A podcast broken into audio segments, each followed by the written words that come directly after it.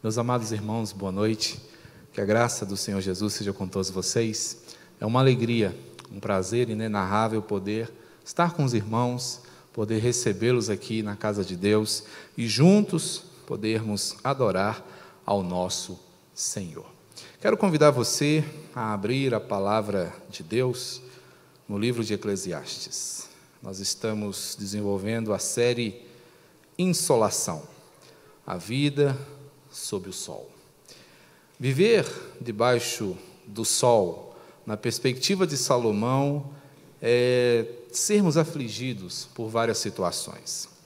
E é preciso buscar no Senhor a orientação para uma vida adequada deste lado do sol. Porque acima do sol habita o Senhor, acima do sol está o Rei dos Reis, o Senhor dos Senhores, o Todo-Poderoso. E é Ele quem nos ajuda, é Ele quem caminha conosco aqui nessa perspectiva terrena, buscando assim nos orientar e nos fortalecer em todas as coisas. Eu queria, após a leitura, compartilhar com vocês alguns versos, para que nós possamos refletir sobre o que o texto tem a nos falar hoje. A partir do verso 1 do capítulo 2, queria convidar você, vamos ficar de pé?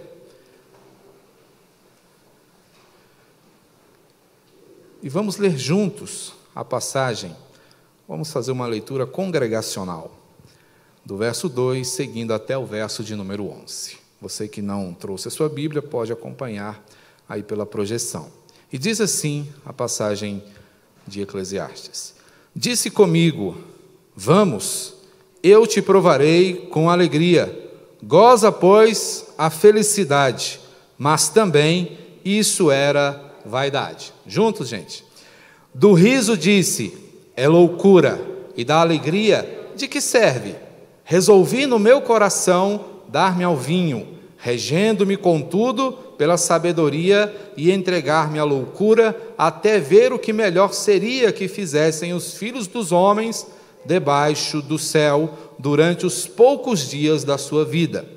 Empreendi grandes obras, edifiquei para mim casas, plantei para mim vinhas, fiz jardins e pomares para mim, e nestes plantei árvores frutíferas de toda espécie. Fiz para mim açudes, para regar com eles o bosque em que reverdeciam as árvores. Comprei servos e servas e tive servos nascidos em casa. Também possuí bois e ovelhas, mais do que possuíram todos os que antes de mim viveram em Jerusalém. Amontoei também para mim prata e ouro e tesouros de reis e de províncias. Provi-me de cantores e cantoras e das delícias dos filhos dos homens, mulheres e mulheres. Engrandeci-me e sobrepujei a todos que viveram antes de mim em Jerusalém perseverou também comigo a minha sabedoria.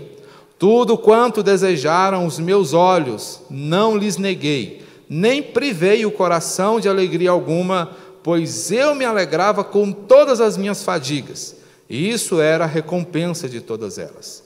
Considerei todas as obras que fizeram as minhas mãos, como também o trabalho que eu, com fadigas, havia feito, e eis que tudo era vaidade e correr atrás do vento, e nenhum proveito havia debaixo do sol. Ainda de pé, vamos orar? Bendito Senhor, Salvador, nós te agradecemos por tua palavra. Ó Deus, por este ensinamento vivo e eficaz que vem, ó Deus, ao nosso encontro nesta noite preciosa. Ó Deus, a tua igreja está reunida e o faz para ouvir a tua voz. Não seja, portanto, ó Deus, o homem empecilho para que a tua igreja te ouça, mas, ó Deus, ajuda-nos, para que por meio da comunhão, nós, ó Deus, compreendamos os teus dizeres e sejamos fortalecidos pelo teu falar.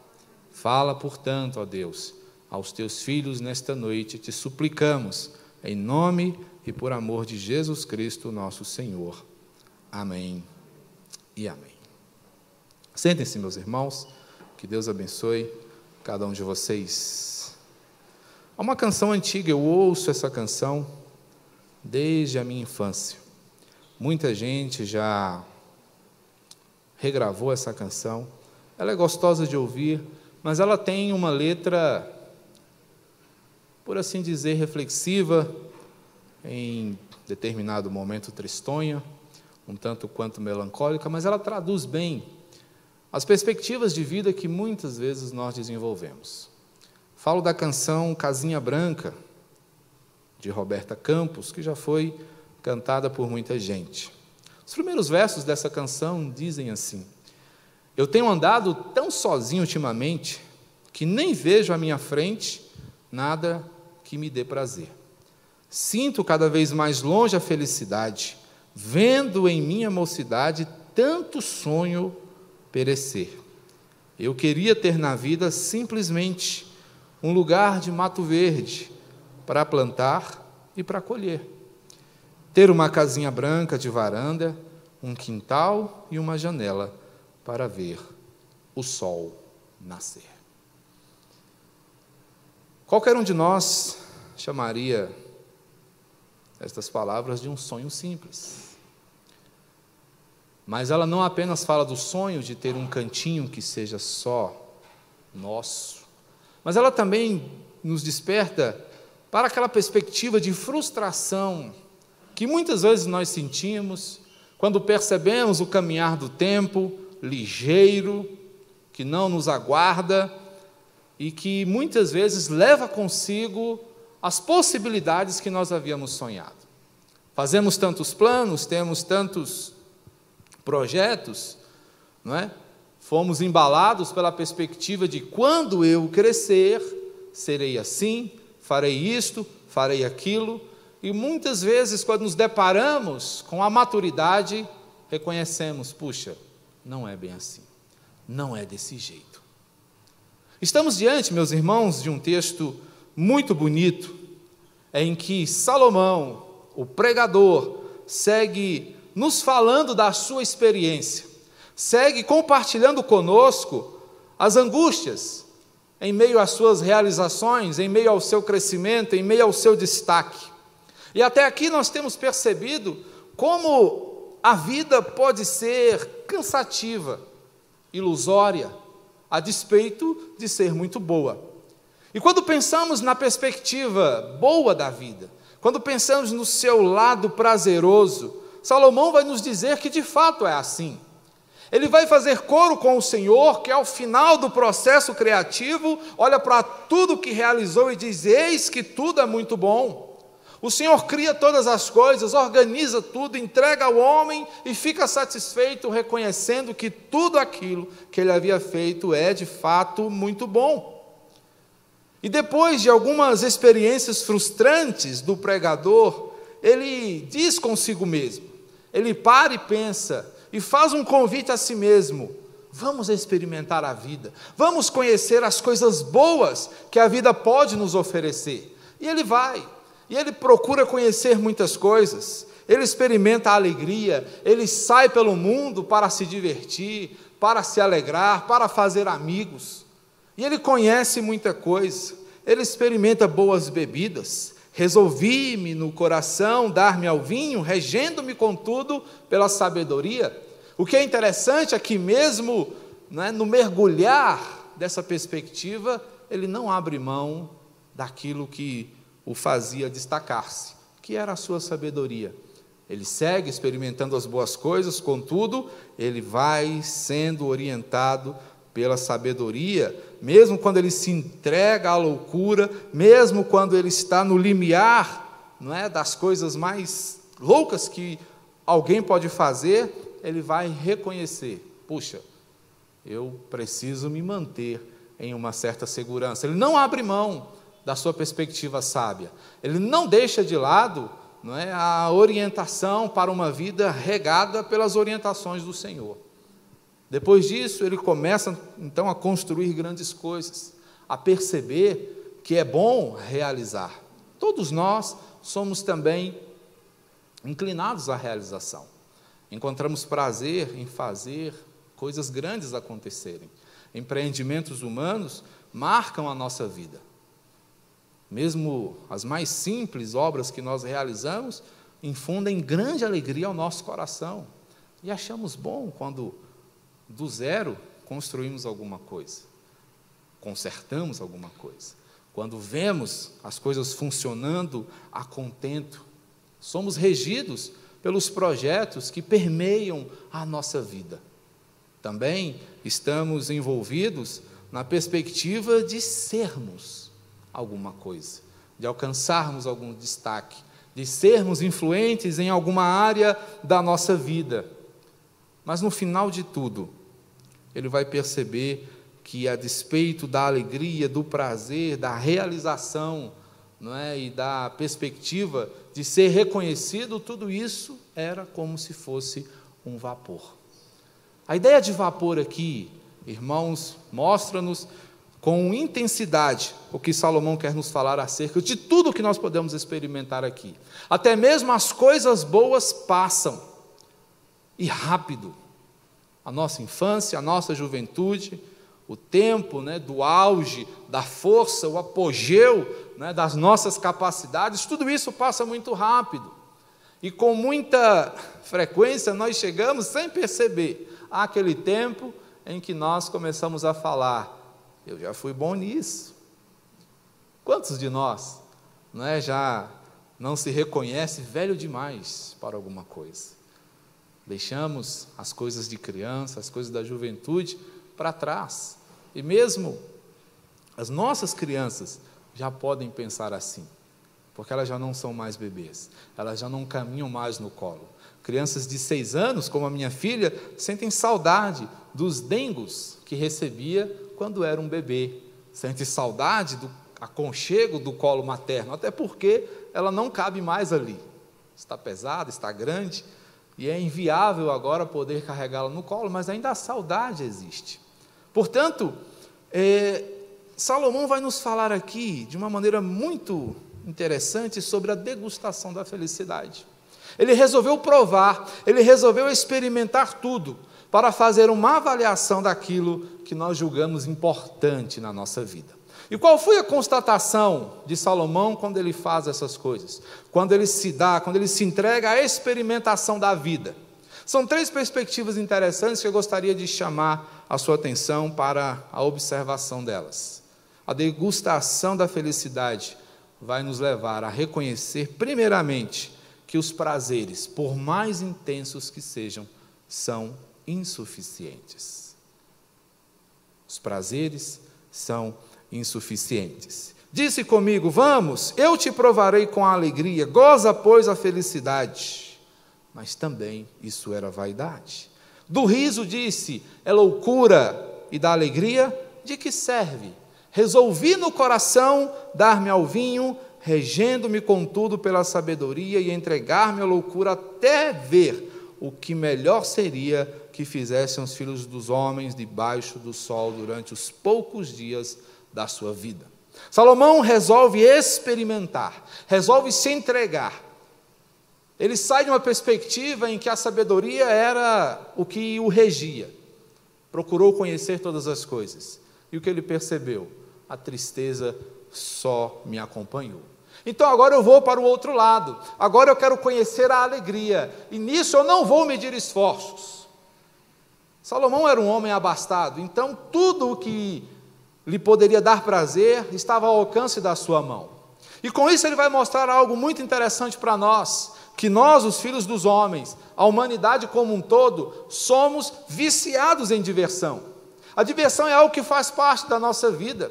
Caminhamos a semana esperando o final de semana para podermos finalmente encontrar as pessoas que gostamos, fazer as coisas que gostamos, quem sabe jogar um videogame, jogar uma bola, não é? reencontrar os amigos, visitar um clube, fazer coisas que nos deixem alegres, felizes, comer aquela comida diferente. Somos irmãos viciados em diversão.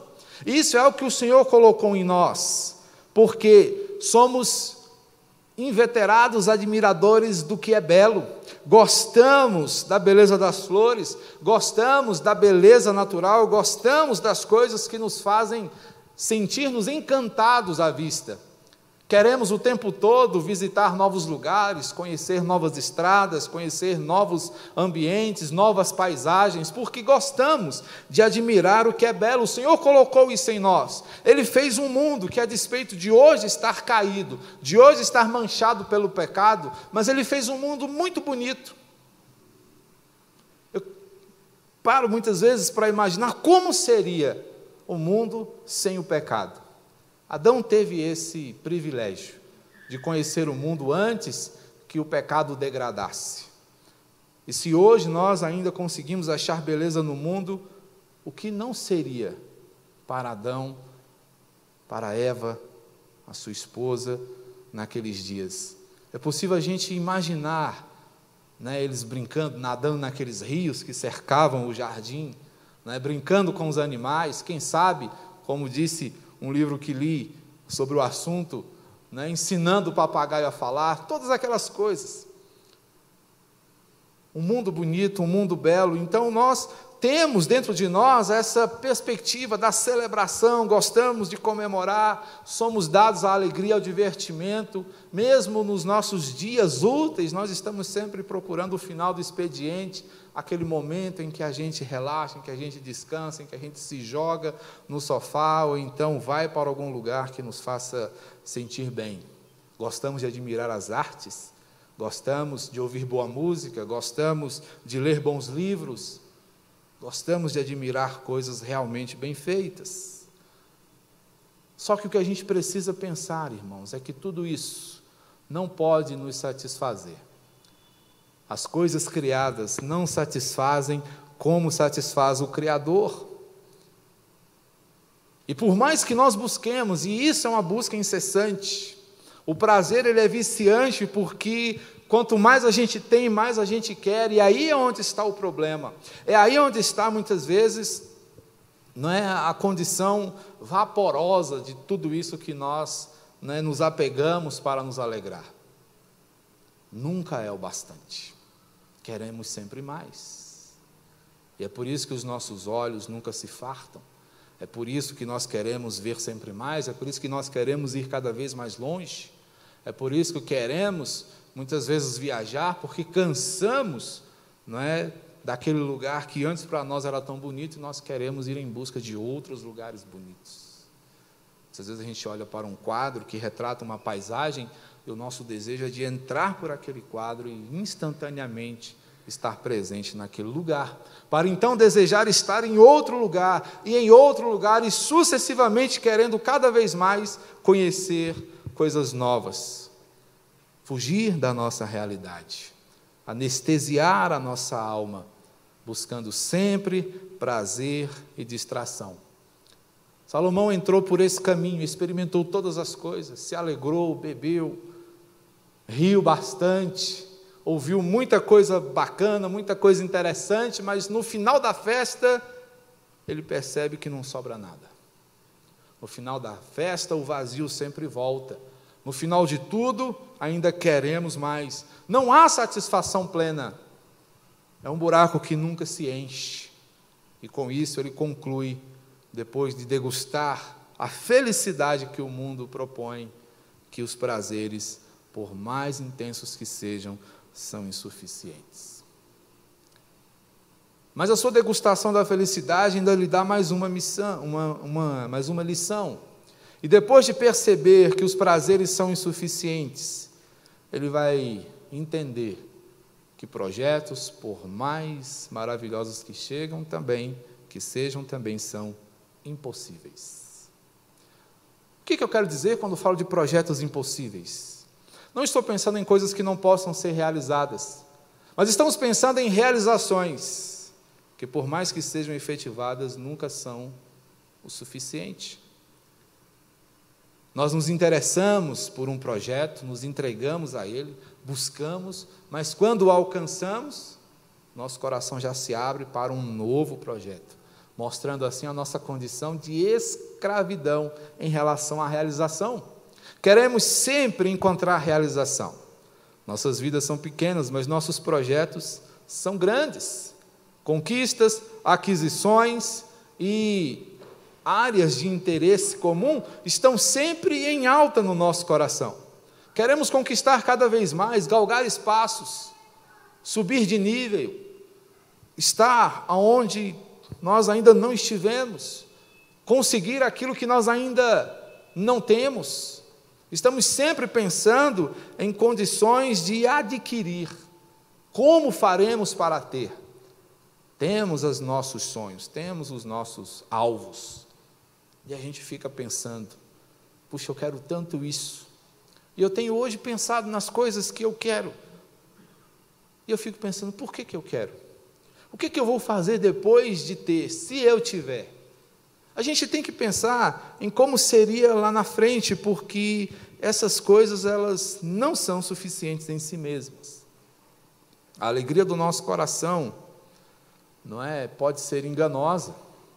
E aqui a gente precisa pensar na perspectiva existencialista. O existencialismo vai dizer: o que importa é ser feliz. O que importa é você fazer aquilo que te realiza.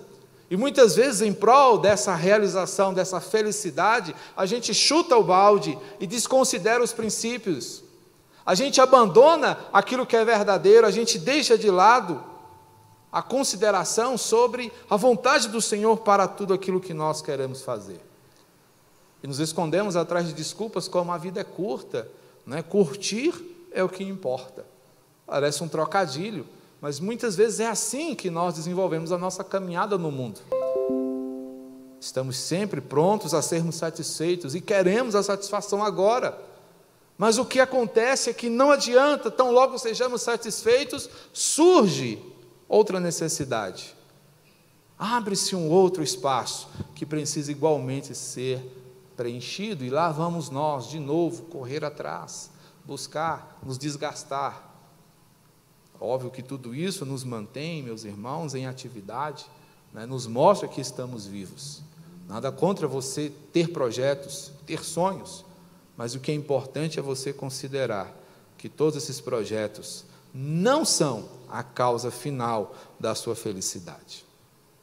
Somos empreendedores natos, vivemos as voltas com empreendimentos familiares, pessoais, profissionais, organizacionais, estamos o tempo todo envolvidos com isso, mas mesmo os melhores projetos que nós podemos desenvolver podem revelar a nossa perspectiva egoísta. Até mesmo projetos né, bem intencionados, até mesmo o desejo pelo crescimento da obra do Senhor pode revelar o nosso vício em realização. Por que queremos fazer? Será que queremos ser reconhecidos? Não é?